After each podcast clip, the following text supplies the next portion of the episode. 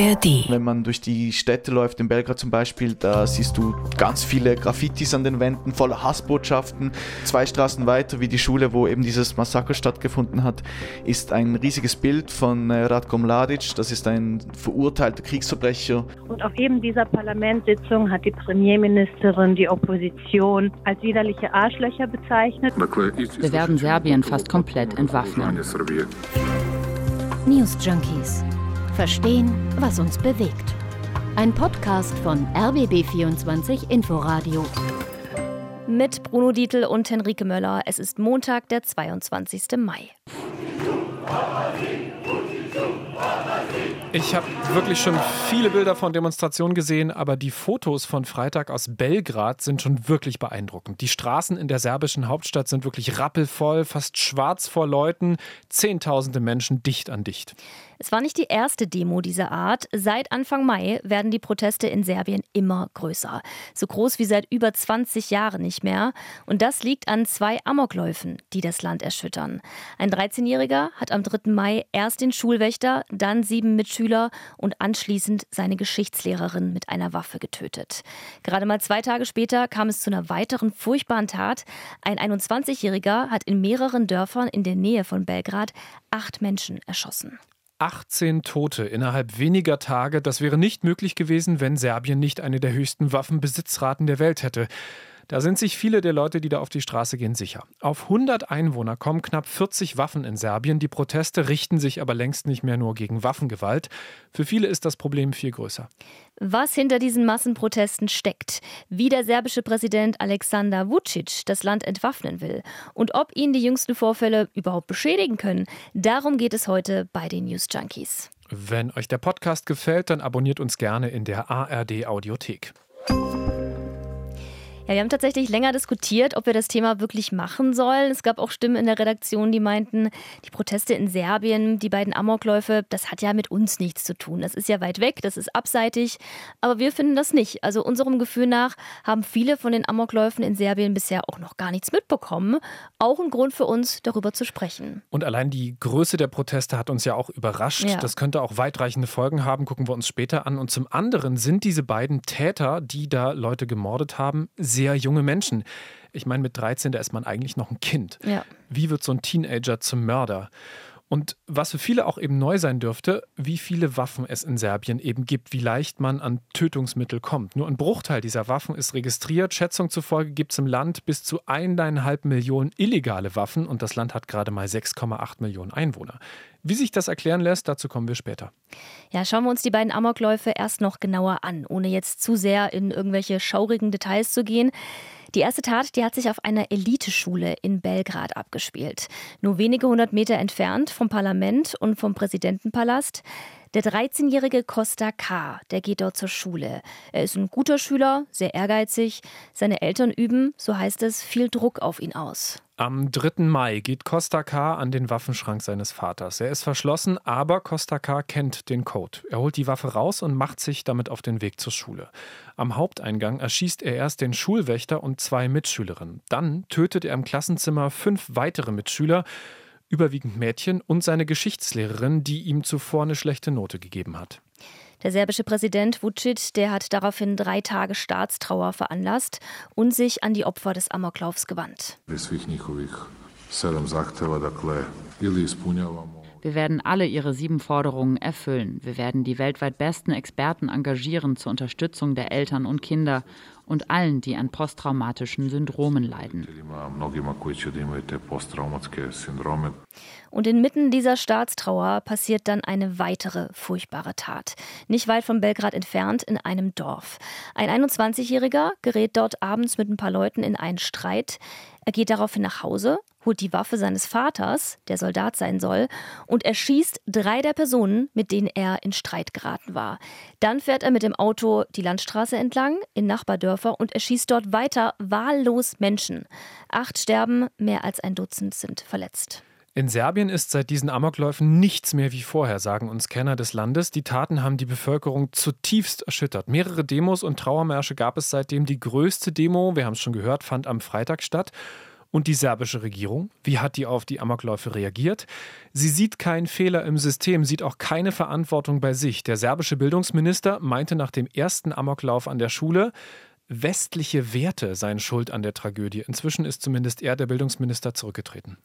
Präsident Vucic hat angekündigt, die Polizeipräsenz an Schulen zu verstärken. 1200 neue Polizisten sollen eingestellt werden dafür.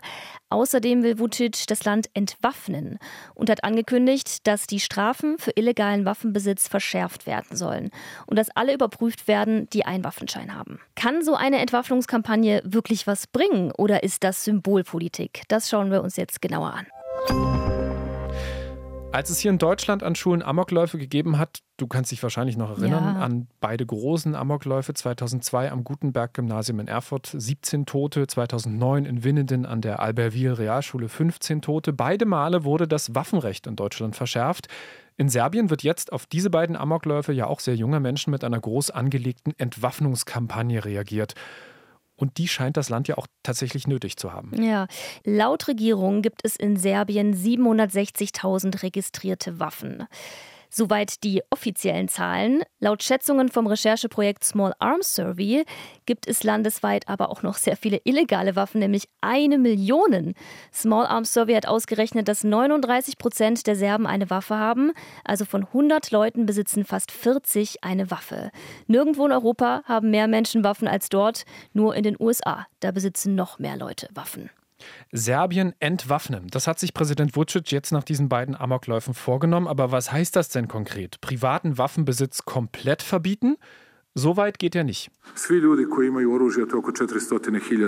Alle Bürger, die legal Waffen besitzen, müssen den Waffenschein neu machen. Danach bleiben nur noch wenige übrig. Wir werden eine fast totale Entwaffnung Serbiens durchführen, was legale Waffen betrifft. Bei den Illegalen werden wir die Strafen fast verdoppeln. Eine fast totale Entwaffnung Serbiens, da verspricht Vucic viel. In den kommenden zwei Jahren sollen keine neuen Waffenscheine mehr ausgegeben werden und er will die Anzahl der legalen Waffeninhaber von 400.000 auf ein Zehntel davon drücken, also 30.000 bis 40.000. Kann das funktionieren? Bojan Elek vom Belgrader Think Tank Zentrum für Sicherheitspolitik ist da skeptisch. Das könnte eine wirklich gut durchdachte Kampagne sein, in die viele Ressourcen investiert werden. Aber einfach so aus dem Nichts mit diesen Zahlen aufzutauchen, vor allem da Serbien in den letzten 20 Jahren versucht hat, die Zahlen zu senken und dabei nur begrenzten Erfolg hatte, ich würde sagen, das ist unmöglich. Denn, das haben wir auch gehört, Waffenbesitz ist in Serbien eine Selbstverständlichkeit. Alexander zum Beispiel, er ist Ende 40. Für ihn ist seine Pistole ein wertvolles und auch emotionales Erbstück seines Vaters. Registriert ist sie nicht. Und er will sie auch auf keinen Fall zurückgeben. Nein, das will ich nicht. Erstens wegen der Sicherheit. Ich will eine Pistole im Haus aus Sicherheitsgründen. Und zweitens ist es eine Erinnerung an meinen Vater. Und damit sind wir bei den illegalen Waffen. Da geht es auch nicht mehr nur um Pistolen, Sturmgewehre, Bomben, Panzerabwehrgranaten, richtig harte Kaliber. Wer sowas in der Garage versteckt hat, darf es straffrei bei der Polizei abgeben. Das haben auch schon einige Leute gemacht. In ganz Serbien sind so, Stand letzte Woche, 13.500 illegale Waffen zusammengekommen. Darunter sogar 800 als Kriegsgerät eingestufte Waffen, also Handgranaten und auch sogar Raketenwerfer. Für Alexandra Tomanic vom European Fund for the Balkans, die in Belgrad lebt, ist diese ganze Entwaffnungskampagne aber eine Farce. Das, was jetzt passiert, das ist Marketing. Natürlich sind 13.000 Waffen auf einem Haufen ein schönes Bild für die Medien. Aber wenn wir davon ausgehen, dass, über eine Million Waffen in legalem Besitz und Schätzungen zufolge nochmal so viel in illegalem Besitz sind, dann sehen Sie, dass 13.000 Waffen im Vergleich dazu wirklich gar nichts sind, außer ein schickes Bild. Was ich mich die ganze Zeit frage, wo kommen diese ganzen harten Waffen denn her? Wie sind die Leute da rangekommen? diese Waffenmentalität, die muss ja auch irgendwo ihren Ursprung haben. Und der liegt, wie vieles, wenn wir heute über Serbien sprechen, gut 30 Jahre zurück. Da hat sich der große sozialistische Staat Jugoslawien aufgelöst. Jugoslawien bestand aus Teilrepubliken. Serbien, das war die größte, Kroatien, Bosnien-Herzegowina und so weiter. Das ist ein ja, sehr trauriges, blutiges Kapitel Geschichte. Stichwort Massaker von Srebrenica und Kosovo. Die Kriege auf dem Balkan in den 90ern waren die schlimmsten in Europa nach Ende des Zweiten Weltkriegs. Mit Völkermorden, mehreren Millionen Flüchtlingen und umstrittenen Einsätzen der NATO. Die Armeen, die dort gekämpft haben, die hatten keinen Überblick über ihre eigenen Waffenarsenale. Da sind viele Waffen einfach verschwunden. Wir reden hier von insgesamt vier Millionen Waffen, die in den sieben ehemaligen Teilrepubliken von Jugoslawien in Umlauf gewesen sein sollen. Die meisten davon in Serbien. Was gerade dort abläuft, ist übrigens längst nicht die erste Entwaffnungskampagne, aber die erste unter Staatspräsident Vucic, sagt Alexandra Tomanic vom European Fund for the Balkans in Belgrad. Zunächst einmal gab es ein Programm der Vereinten Nationen und der EU, das war in Serbien und auch in der ganzen Region. Das ging über zehn Jahre zur Entwaffnung der Bevölkerung. Und wir sehen, dass dieses Programm eingestellt wurde und dass dann auch national nicht, nicht mehr viel passiert ist in dieser Hinsicht seit eben besagter Politiker die Macht in Serbien übernommen hat. Vucic scheint wohl erst jetzt reagiert zu haben, wenn dann Kinder durch Waffen sterben. Es geht bei den Demonstrationen in Belgrad aber nicht nur um Waffengewalt. Die Leute protestieren gegen die Gewalt im Land allgemein. Und die zeigt sich an den verschiedensten Stellen, sagt Alexandra Tomanic. Wir erleben in Serbien schon seit sehr vielen Jahren ein Narrativ der Gewalt. Das kommt äh, von den Medien, von den, vor allem von den staatlich gelenkten Medien, äh, Fernsehen und Zeitung natürlich. Das kommt leider aber auch von den Politikern.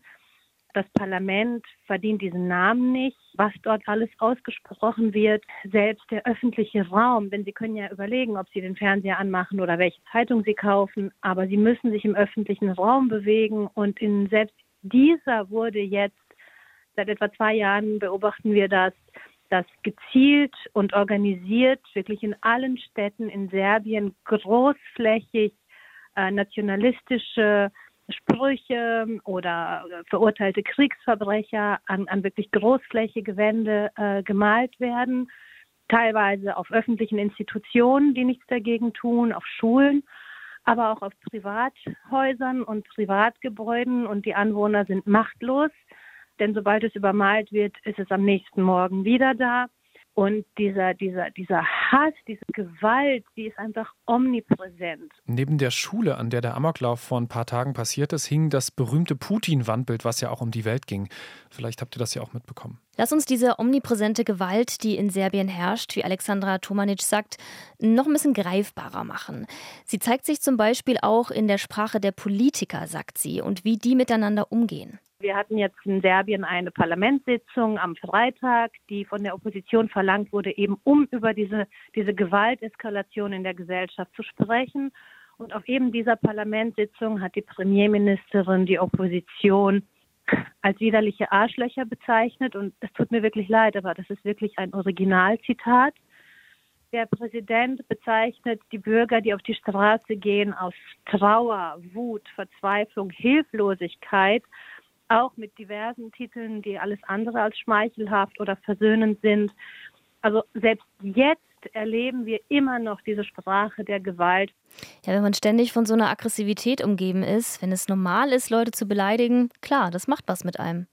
Der Journalist Janis Fahrländer hat im Schweizer Rundfunk SRF die Stimmung im Land und um was es bei den Demonstranten geht, auch nochmal sehr, sehr anschaulich beschrieben. Den Menschen geht es eigentlich um etwas Größeres als jetzt nur die Regierung. Sie sagen, die Stimmung im Land sei vergiftet, das Land sei geistig immer noch im Krieg, die Kriege der 90er wurden nie aufgearbeitet und im Gegenteil, Kriegsverbrecher von damals werden verherrlicht in aller Öffentlichkeit. Zum Beispiel sind sie gern gesehene Gäste in Talkshows, aber auch ähm, die Straßen, wenn man durch die Städte läuft, in Belgrad zum Beispiel, da siehst du ganz viele Graffitis an den Wänden, voller Hassbotschaften. Zum Beispiel gerade um äh, zwei Straßen weiter, wie die Schule, wo eben dieses Massaker stattgefunden hat, ist ein riesiges Bild von äh, Ratko Mladic. Das ist ein verurteilter Kriegsverbrecher aus dem Bosnienkrieg der 90er Jahre, sogar nicht nur Kriegsverbrecher, sondern Völkermörder. Und eben solche Menschen werden positiv dargestellt in der Öffentlichkeit. Die Rhetorik in den Medien ist sehr martialisch, auch die Regierung spricht immer sehr martialisch. diese Kultur, genau diese Kultur kritisieren die Protestierenden und wollen, dass es da einen Wechsel gibt und fordern deshalb auch, dass Fernsehsender oder auch äh, Boulevardzeitungen, die der Regierung nahestehen und eben diese Stimmung kreieren, die konkret, den, um es in den Worten der Demonstrierenden zu sagen, Lüge, Hass und Gewalt verherrlichen und verbreiten, denen soll die Lizenz entzogen werden. Das ist auch eine der zentralen Forderungen dieser Proteste. Es geht bei diesen Demonstrationen in Belgrad auch um Medienkritik, genauer gesagt um Kritik an den staatstreuen regierungsnahen Fernsehsendern, die vordergründig Propaganda zeigen oder, auch das kritisieren viele, verurteilten Verbrechern sagt Christo Lazarevic, selbst Serbe, vom Podcast Balla Balla Balkan. In Serbien ist nicht das Problem, dass besonders viele gewaltvolle Filme irgendwie im Mittagsprogramm laufen. Äh, das Problem ist, dass im serbischen Fernsehen Völkermörder glorifiziert werden oder Leute, die im Zweiten Weltkrieg mit den Nazis kollaboriert haben. Wenn man dann äh, irgendwie die ganze Zeit äh, sieht, wie diese Leute glorifiziert werden, die halt Massenmörder sind. Freie Medien, freie Berichterstattung, sowas gibt es in Serbien inzwischen kaum noch. Die Demokratie wurde in den letzten Jahren immer weiter ausgehöhlt. Wahlen sind nicht mehr frei oder fair. Präsident Vucic's Regierungsstil, der hat autokratische Züge. Also die Gründe, warum die Menschen jetzt in Belgrad in Zehntausenden auf die Straße gehen, sind nicht neu, aber die beiden Amokläufe haben das fast zum Überlaufen gebracht. Diese beiden Amokläufe und die Zahl der Femizide, die zuletzt auch stark angestiegen sind, also die Morde gegen Frauen. Dieses Jahr wurden in Serbien schon 18 Frauen von ihren Partnern oder Ex-Partnern ermordet. Das ist ein trauriger Rekord. Ich bin heute zum ersten Mal da. Am meisten hat mich meine eben erstgeborene Enkelin motiviert. Ich kämpfe gegen die Gewalt, damit sie eine schönere, ruhigere Kindheit hat. You need a total change here in Serbia. The way the whole system works. It's not just about one thing. It's not just about the shooting. It's just the tip of the iceberg. Our, we, we think that our problems are, are much deeper than that.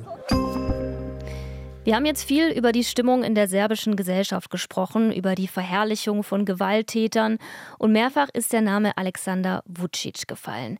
Das ist der Staatspräsident. Welche Rolle spielt der eigentlich bei der Entwicklung, die Serbien in den letzten Jahren durchgemacht hat? Eine ganz entscheidende, obwohl er eigentlich gar nicht die Macht dazu hat, sagt Christo Lazarevic vom Podcast Bala Bala Balkan. Also laut der serbischen Verfassung hat der Präsident vor allem repräsentative Aufgaben. Das ist eigentlich ein bisschen wie in der Bundesrepublik Deutschland. Da stellt sich auch nicht Steinmeier hin und sagt, sagt, wir machen jetzt das Gesetz und das. Ja, die Gesetze in Serbien macht eigentlich die Regierung unter Anna Brnabic. Er ist halt so der omnipräsente Halbautokrat, der immer und überall ist und deswegen wird er auch für alles verantwortlich gemacht. Selbst wenn man so Maßnahmen wie die Entwaffnung grundsätzlich gut findet, äh, es passiert ja da, da tatsächlich was, es passiert halt nicht in einem transparenten demokratischen Verfahren, sondern es passiert, weil Alexander Vucic es gerade für gut befindet. Alexander Vucic ist gleichzeitig Vorsitzender der regierenden serbischen Fortschrittspartei, obwohl er das laut Verfassung eigentlich als Staatspräsident gar nicht darf. Diese Partei, seine Fortschrittspartei, ist wahnsinnig mächtig. Nochmal Christo Lazarevic. Also ich meine, Serbien hat etwa 6,7 Millionen Einwohner. Die Regierungspartei hat aktuell 700.000 bis 800.000 Mitglieder. Das sind etwa so viele wie CDU und SPD zusammen. Und ich, Deutschland ist ein bisschen größer als Serbien. Das ist eine völlig absurde Art und Weise, wie eine Partei da komplett einen Staat regiert. Und ich meine, die Partei hat nicht so viele Mitglieder, weil die alle besonders toll finden, ähm, sondern wenn man gewisse Jobs haben will, beim Staat sowieso, aber es geht auch in die Privatwirtschaft hinein, weil die natürlich auch viele staatliche Aufträge bekommen, dann äh, sollte man sich mit dieser Partei gut stellen.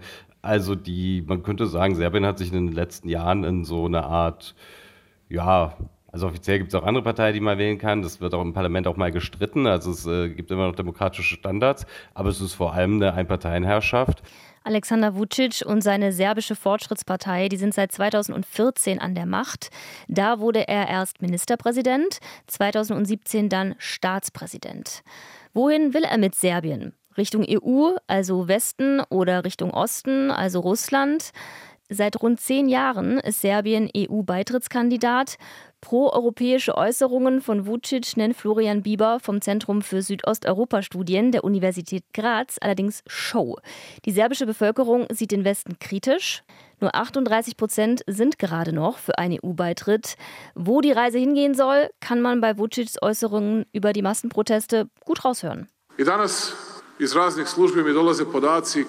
Auch heute bekomme ich Informationen von unseren Diensten, wonach uns Schwestergeheimdienste aus dem Osten warnen. Das sind Versuche von Farbrevolutionen oder so. Widerliche Versuche, den tragischen Tod der Kinder zu missbrauchen, damit ihr, und er meint die Demonstrierenden, in den Augen unseres Volkes besser erscheint als je zuvor. Das klingt jetzt etwas kryptisch, aber wir versuchen das mal zu entschlüsseln. Schwestergeheimdienste aus dem Osten warnen vor Farbrevolution. Damit spielt ja Vucic auf die blau-gelbe Revolution in der Ukraine an, also auf proeuropäische Proteste auf dem Maidan beispielsweise. Seine Ministerpräsidentin Anna Brnabic hat auch klargemacht, dass die Regierung sich in ihrem Kurs nicht von den Protesten auf der Straße abbringen lässt. In Serbien wird es keinen Maidan geben. Wir werden nicht zulassen, dass der Wille der Bürger von der Straße bestimmt wird.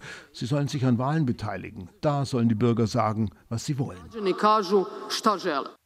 Ja, aber wie sollen Wahlen schon ausgehen, wenn in den größten Medien überwiegend der Mann auftaucht, der Präsident ist? Für diesen Freitag mobilisiert Staatspräsident Vucic seine Anhänger zu einer Demo, will sie aus allen Landesteilen nach Belgrad bringen lassen. Er will, Zitat, die größte Versammlung der serbischen Geschichte. Die Bilder von vor ein paar Tagen, die größten Demos tatsächlich seit dem Sturz von Machthaber und Völkermörder Milosevic vor 23 Jahren, die sind ja längst um die Welt gegangen. Die kann Vucic nicht mehr einfangen. Aber ob sie ihm ernsthaft gefährlich werden, Alexandra Tomanic hat da ihre Zweifel. Also es ist praktisch eine, eine kollektive Psychotherapie. Denn im politischen Sinne wird das wenig bewirken, denke ich. Aber es ist wichtig, dass die Menschen sehen, dass sie eben nicht alleine sind und dass das Koordinatensystem der Normalität immer noch intakt ist. Vier Millionen Menschen mussten damals vor den Balkankriegen flüchten. Die Kriege, die bis heute auch in Gesellschaften wie der in Serbien nachwirken. Was bedeutet es, aus der Heimat aufzubrechen? Wie funktioniert das Ankommen? Und was bedeutet eine Fluchtgeschichte in der Familie für die nachfolgende Generation? Darum geht es auch in dem neuen Podcast vom BR und dem SWR Kinder der Flucht, Frauen erzählen. Findet ihr in der ARD Audiothek. Die News Junkies melden sich morgen wieder. Bruno Dietl und Henrike Möller verabschieden sich. News Junkies. Verstehen, was uns bewegt. Ein Podcast von RBB24 Inforadio. Wir lieben das Warum.